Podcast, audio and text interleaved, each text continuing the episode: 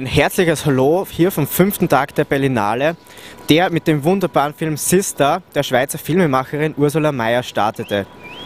Ein eindrucksvolles Porträt eines zwölfjährigen Jungen, der in die Kriminalität getrieben wird. Der Film wird mit viel Feingefühl und auch Mitgefühl und Verständnis für den, für den Jungen erzählt.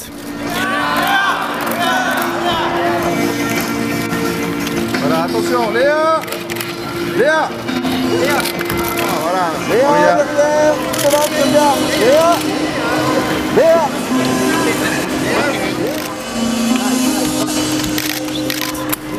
Die aber größte Überraschung des heurigen Wettbewerbs ist für mich Bill Thorntons neuer Film Jane Manf Mansfield's Car mit John Hurt in der Hauptrolle, der gestern den Ehrenbafta gewann und bereits vom Fotocall großen Applaus erntete.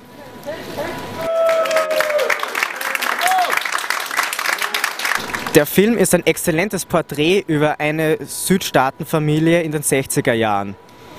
Er, er beinhaltet wahnsinnig viel Situationskomik. So viel wie bei diesem Film wurde überhaupt noch nie gelacht. Eigentlich konnte man den ganzen Film durchlachen. Und wie nebenbei spricht er auch Themen wie die Frage nach der amerikanischen Identität, die Frage nach Kriegen, politische Themen etc. an.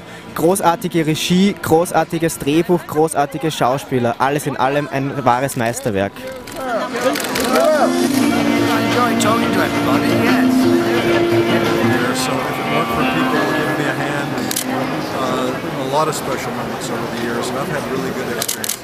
Im Rahmen der Premiere von James Mansfield's Car wurden heute auch die europäischen Shooting Stars des Jahres vorgestellt. Okay, Tim, very well. We get no, no, it's not. Ladies.